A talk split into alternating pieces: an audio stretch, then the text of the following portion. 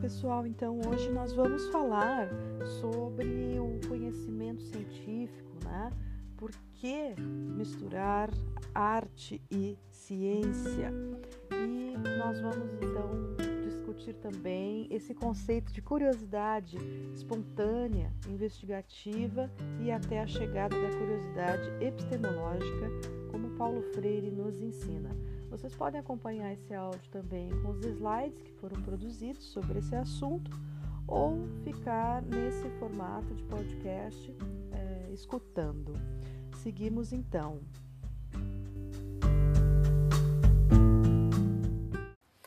No nosso segundo slide, vocês encontram uma pergunta: por que misturar música e ciência?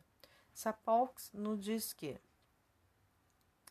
Amo a ciência e me incomoda pensar que tanta gente se assusta com ela ou acha que optar pela ciência significa que não se pode escolher também a compaixão ou as artes ou se admirar com a natureza.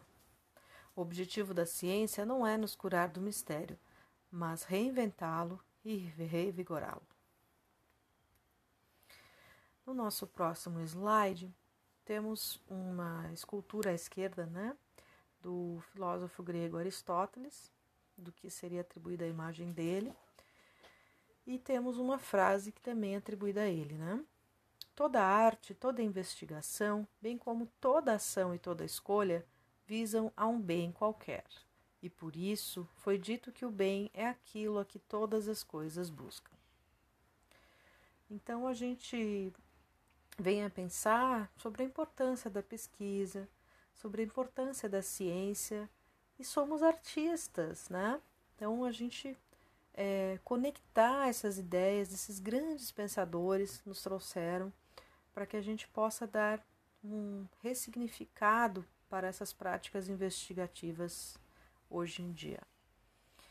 Então trago uma poesia do Augusto de Campos que diz assim: Estou pensando no mistério das letras da, de música, tão frágeis quanto escritas, tão fortes quanto cantadas. Por exemplo, nenhuma dor, e é preciso reouvir, parece banal escrita, mas é visceral cantada. A palavra cantada não é a palavra falada, nem a palavra escrita. A altura, a intensidade, a duração e a posição da palavra no espaço musical, a voz e o mood mudam tudo a palavra canto é outra coisa. Então, essa poesia nos faz pensar sobre a potência da arte e o nosso papel de reflexão científica, investigação sobre essas performances, sobre esses fenômenos, sobre o processo de ensino e aprendizagem, sobre improvisação, sobre processos criativos, enfim, né, temáticas que estão envolvidas na música, o quão poderosas são essas ações e essas manifestações né, que nos acompanham aí na história da humanidade. No próximo slide tem como título Senso Comum e Ciência. E aí um pensamento de Thomas Huxley. A ciência é apenas senso comum, treinado e organizado seguindo mais um pensamento definindo ciência. A ciência é um campo de conhecimentos sistematizados, formulados metódica e racionalmente, ou seja, a ciência é um tipo especializado de conhecimento que, em constante interrogação de seu método, suas origens e seus, seus fins, procura obedecer a princípios válidos e rigorosos, almejando especialmente coerência interna e sistematicidade. 7 2004, na página 13. Então, aqui no próximo slide, eu trago para vocês também uma visão é, que articula essa biologia do conhecimento, né? esse aspecto da biologia do pensamento e da cultura que Maturana e Varela é, conseguiram tão uh, bem sintetizar e trazer para o mundo acadêmico. Aí tem um, um círculo que faz uma, que fecha uma frase em animação que diz assim: todo fazer é conhecer e todo conhecer é fazer. Então, isso talvez traga um pouco de tranquilidade para nós, enquanto musicistas e artistas, enquanto educadores musicais, professores de música, regentes, enfim, produtores, DJs. É muito interessante quando a gente tem essa tomada de consciência de entender que o nosso fazer também tem conhecimento, também tem fundamento teórico e que nós estamos nessa caminhada científica dentro da academia numa forma de construir subsídios, de aprender a lidar com essas ferramentas para ter uma expressão escrita seguindo normas acadêmicas né, e técnicas, mas que possa manifestar o nosso fazer artístico e musical, que possa contribuir com esse registro. Então, o próximo slide diz assim: pensamento crítico e autônomo. O mundo, visto pelas lentes da ciência, cria cidadãos mais críticos. Volpato, 2012. Aí tem uma charge à direita do slide que diz assim: Espero que vocês desenvolvam autonomia e pensamento crítico. Um professor falando para os alunos nas suas classes, numa sala de aula tradicional, com aquele quadro atrás. Aí logo depois ele diz assim: Agora façam exatamente o que eu mandei. Então, isso se reflete na nossa vida, né? Como que a gente vai desenvolver o pensamento crítico?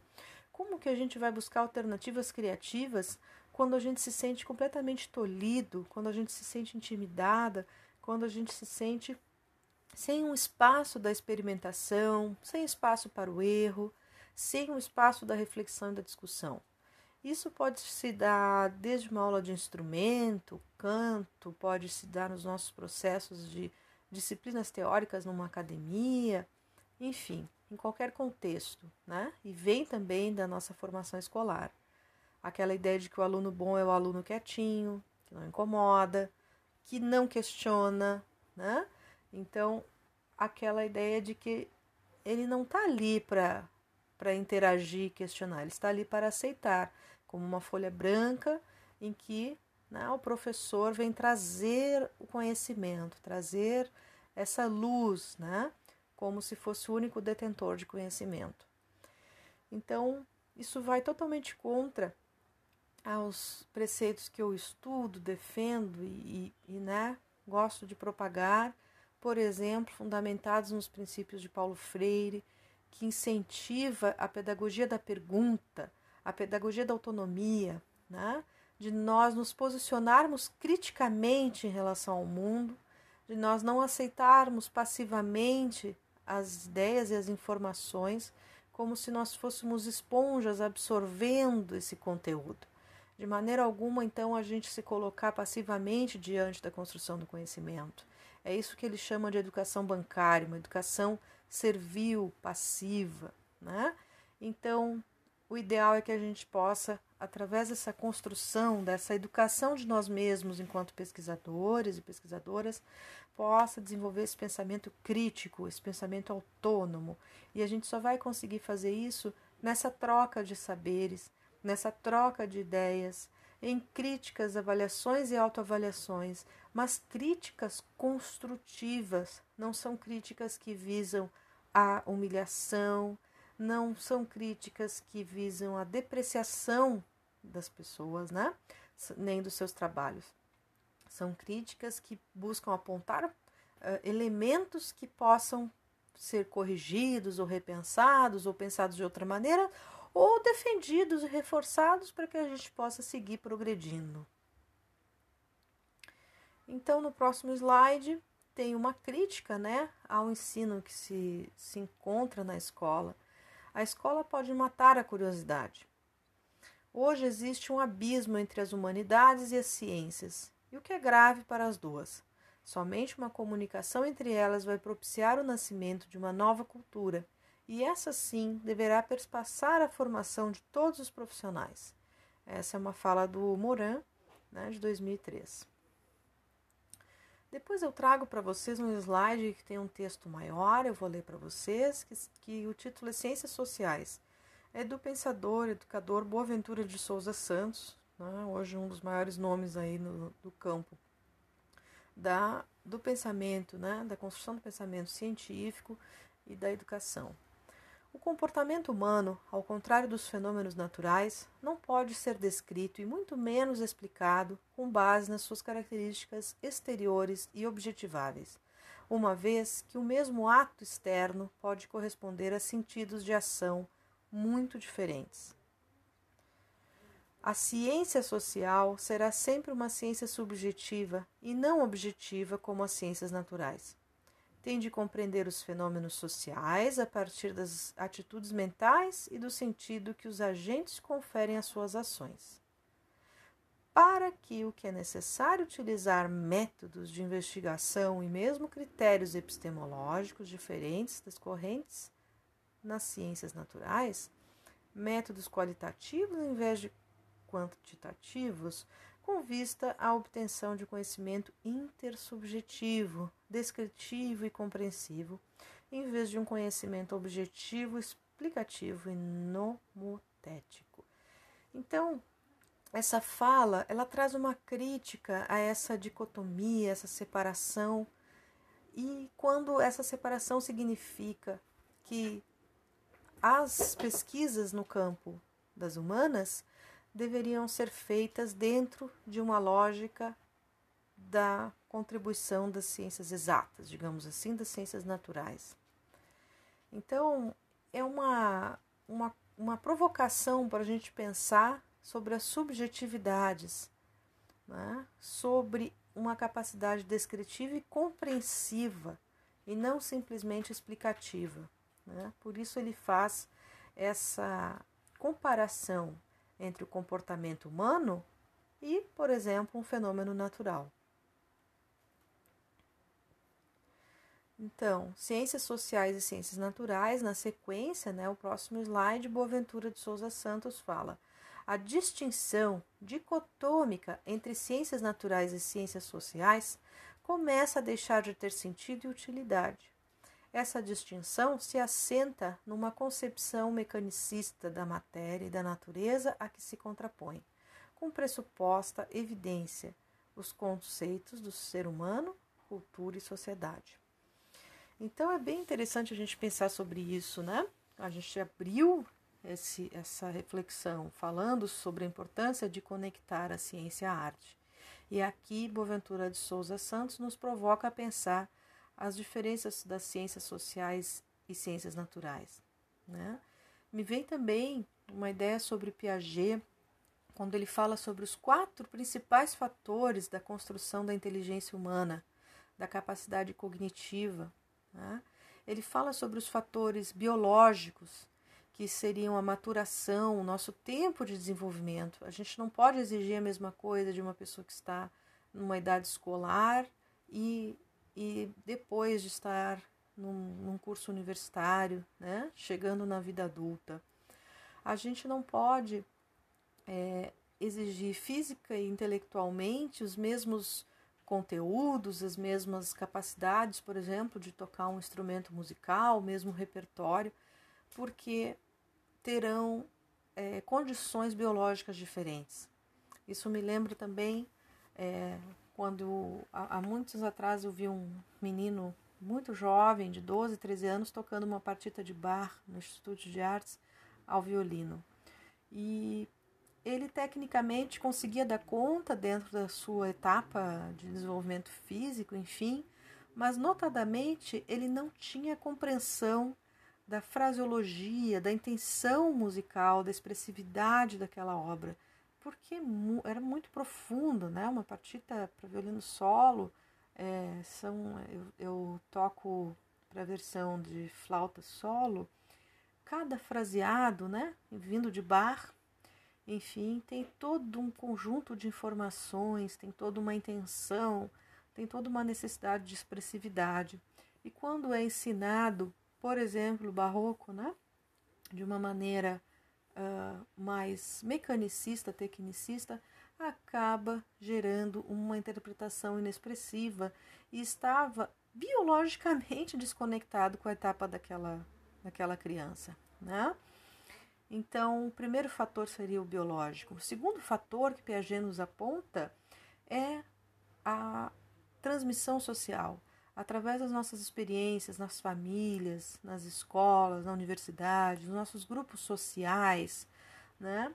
Isso vai fazendo com que a gente enriqueça as nossas vivências e construa os nossos conhecimentos, as nossas práticas através dessa, dessa interação com os outros seres humanos, né? Fundamental e que nesse momento, por exemplo, do, do ERE, né, do ensino remoto, a gente precisa pensar em como interagir no ambiente virtual, como reagir aos comentários dos colegas nos fóruns, como fazer com que a gente possa nos avaliarmos e nos autoavaliarmos, refletirmos e fazermos produções escritas para que a gente possa interagir humanamente dentro dessa lógica de ser mediados por máquinas, né?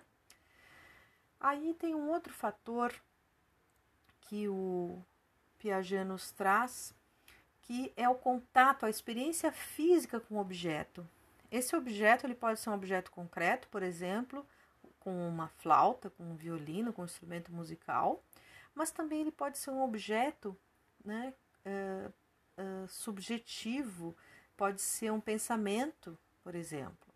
Né? Como eu estou provocando vocês a pensarem sobre as diferenças do que é o senso comum, do que é o conhecimento científico. E por fim, o Piaget nos traz a, a importância do processo de equilibração.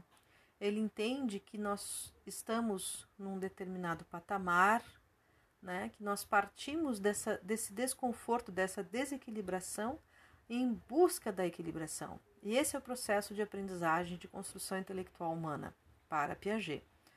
Então, por exemplo, chegando numa, numa disciplina ou num, num projeto de pesquisa, numa disciplina que tu precisas é, tomar contato com um assunto que não é familiar a, a, a vocês, supondo que vocês chegam na iniciação à pesquisa sem nunca ter tido experiência anterior com esse tipo de conteúdo, nunca ter sido incentivado a repensar, a pensar suas práticas a partir também dessas fundamentações teóricas a gente sente um desconforto, a gente muitas vezes quer se afastar, né?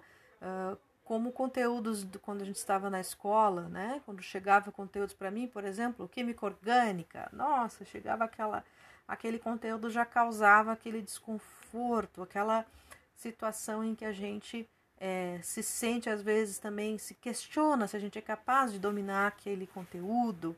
Então esse é um momento de desequilíbrio, né? Desequilibração. Desculpa. E aí, quando a gente vai lá tomar contato com esse objeto, conversar com colegas, aprender e com colegas e professores, assistir a vídeos, áudios, enfim, fazer uma série de estímulos diferentes para chegar a, a conseguir construir o conhecimento dentro daquela área, nós estamos em busca da equilibração. Então, é, trago essa ideia para a gente pensar sobre os processos, os fatores que estão envolvidos dentro da construção humana. A curiosidade na ótica freiriana, né, Paulo Freire nos ensina no livro Pedagogia da Autonomia, que aliás eu aconselho todo mundo a conhecer. Ele é um livro pequenininho, muito precioso, tem uma edição excelente da Paz e Terra de 1996. Ele diz assim: a curiosidade como uma inquietação indagadora, como inclinação ao desvelamento de algo, como procura de esclarecimento, como sinal de atenção que sugere alerta, faz parte integrante do fenômeno vital. Então, Paulo Freire nos ensina que é muito importante a gente ter essa, essa curiosidade dentro de nós. E ele nos mostra no próximo slide tem um outro pensamento também sobre isso, de um lindo livro que se chama A Sombra desta Mangueira, de 95. Ele fala assim: não é a curiosidade espontânea que viabiliza a tomada de distância epistemológica. Essa tarefa cabe à curiosidade epistemológica. Superando a curiosidade ingênua, ela se faz mais metodicamente rigorosa. Essa rigorosidade metódica é que faz a passagem do conhecimento ao nível do senso comum para o conhecimento científico. Então, o que, que o Paulo Freire está querendo dizer com tantas vezes que ele cita essa palavra curiosidade? O que, que isso tem a ver com o pensamento científico? Né?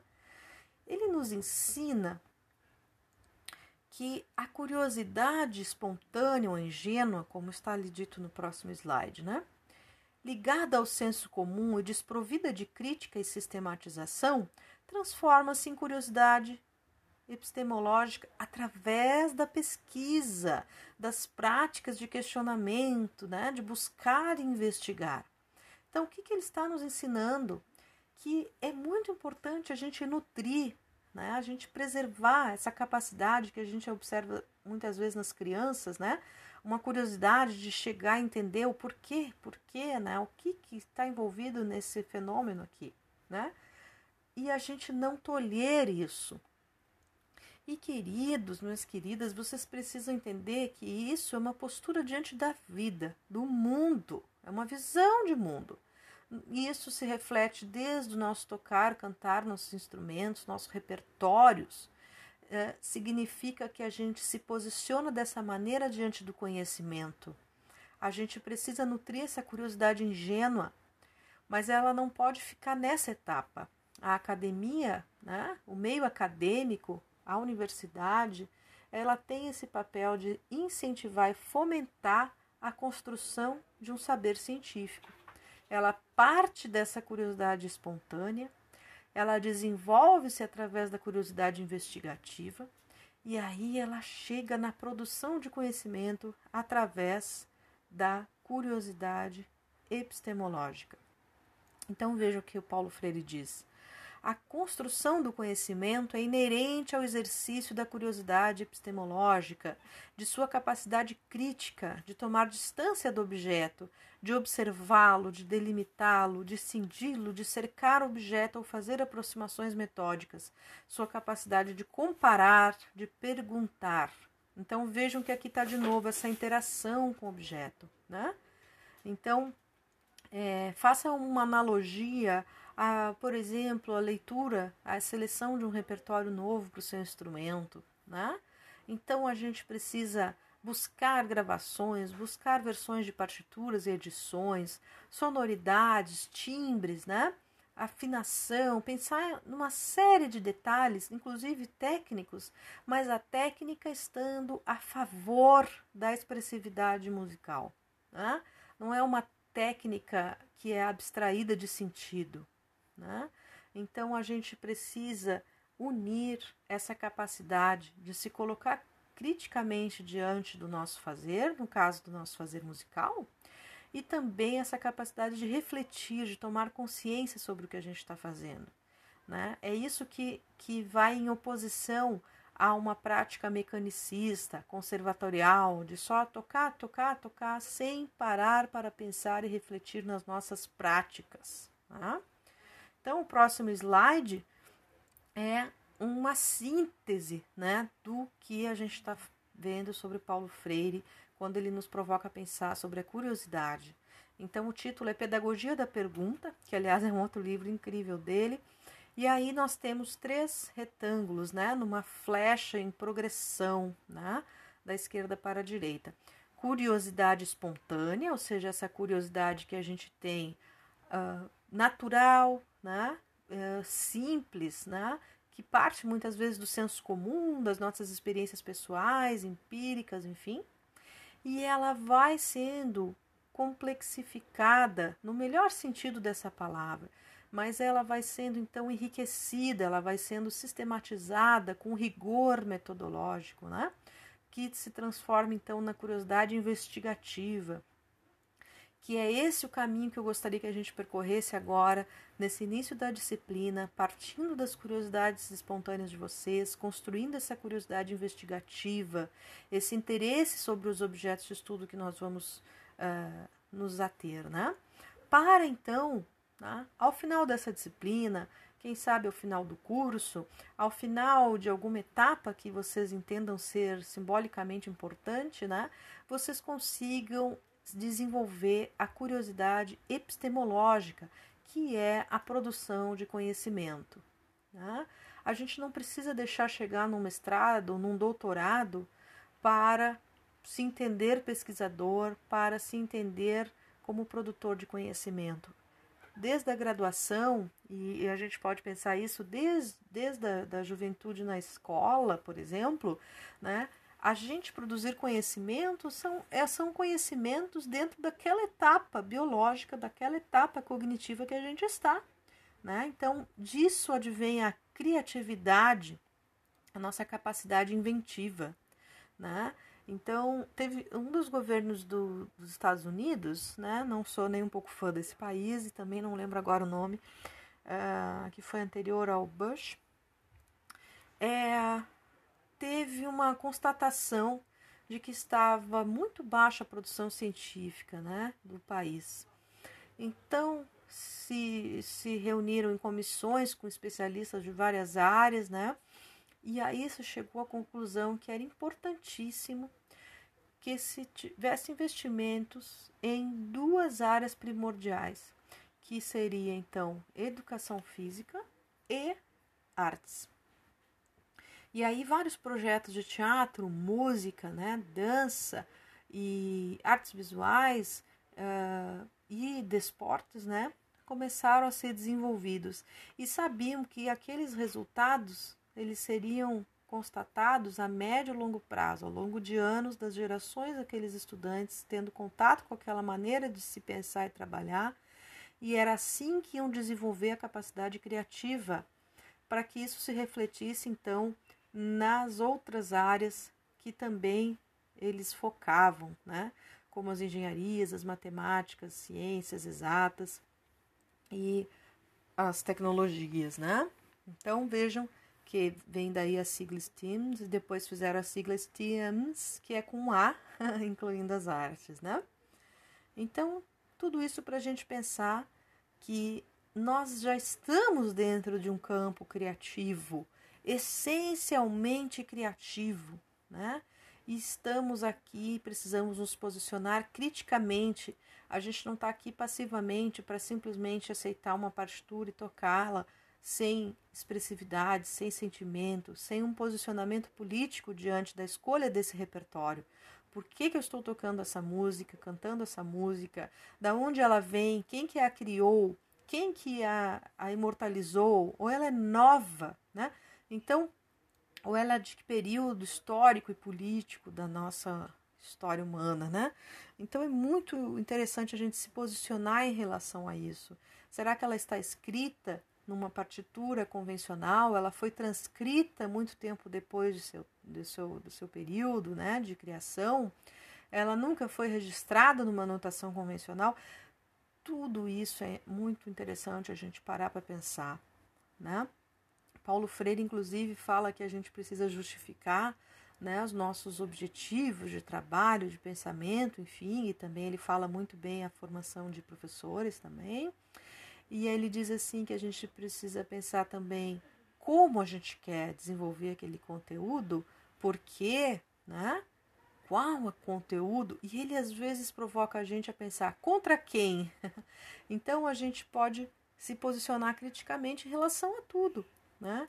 Vejam o exemplo do embranquecimento das produções de grandes personagens negros da nossa história da música. Trago um exemplo aqui muito próximo a nós, Chiquinha Gonzaga, primeira maestrina brasileira, uma compositora com um papel histórico social extraordinário. Né? Ela era filha de um militar branco e de uma mulher negra que por sua vez era filha, ou seja, Chiquinha Gonzaga era neta de uma senhora negra que havia sido escravizada. Então, a Chiquinha Gonzaga trazia seus traços negroides, uma cor de pele mais escura, ela não era branca, ela era negra. E ela foi embranquecida nas fotos, né? Que, nas imagens que se trazem hoje, trabalhadas para esse embranquecimento, como o próprio é, Machado de Assis e tantos outros né? Ela se posicionava politicamente com a sua arte, ela vendia suas partituras na rua para comprar a alforria dos escravos. Ela ela se misturou aos grandes chorões da sua época para ir lá tocar e fazer música, né? afrontando a sociedade do seu tempo. Ela inclusive se divorciou, que é um escândalo, né? Se divorciou em, naquele tempo porque ela queria se dedicar à sua arte.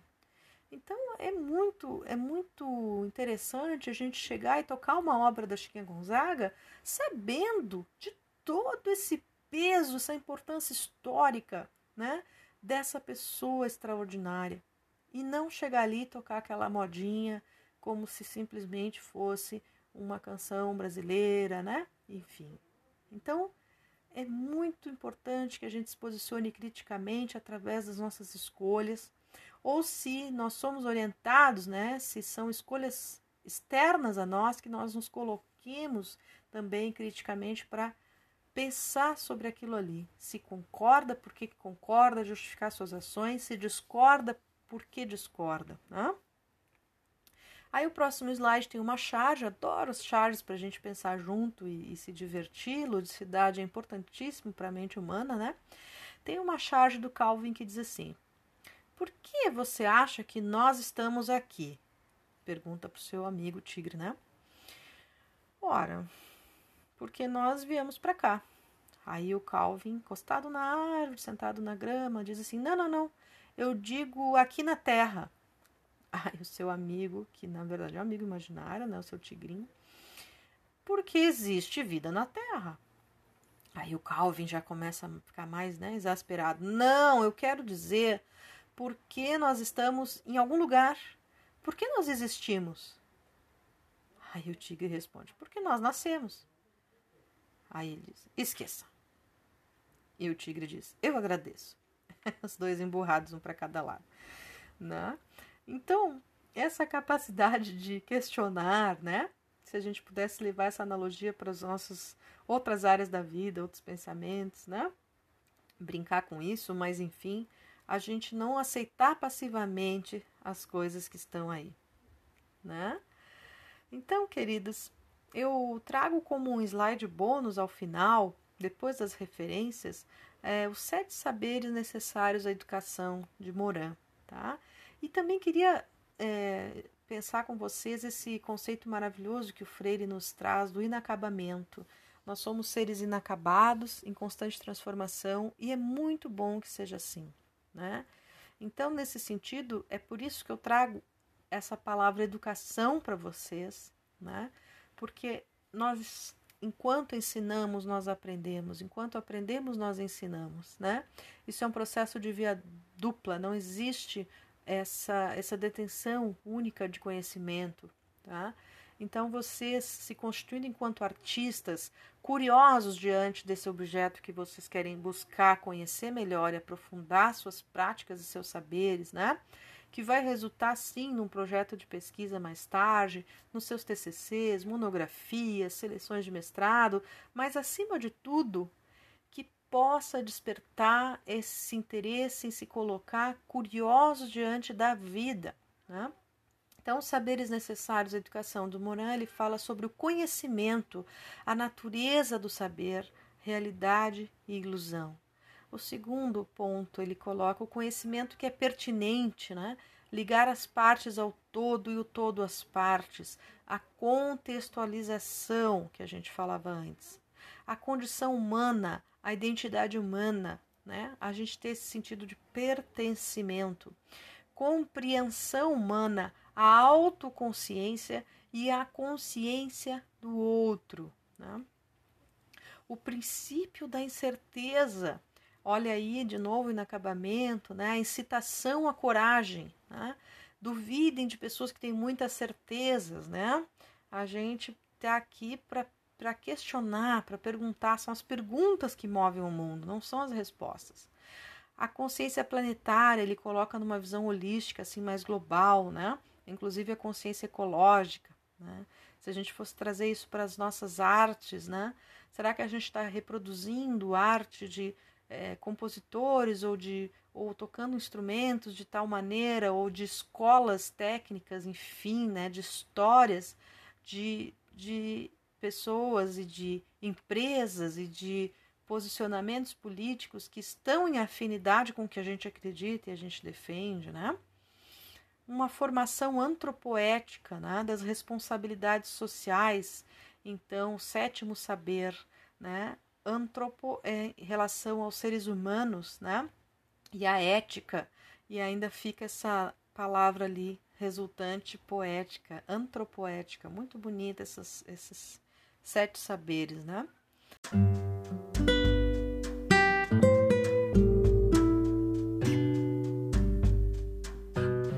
Então por hoje é isso, meus queridos, minhas queridas. É, estou experimentando fazer esses registros para variar os estímulos e vocês podem então explorar e aproveitar e também propor outras ideias e também produzir outros, outros materiais para a gente se enriquecer nessas experiências, tá bom? Um abraço para vocês e a gente vai conversando, refletindo, partilhando ideias para a gente crescer juntos e juntas. Um bom estudo, bom trabalho para todos e todas.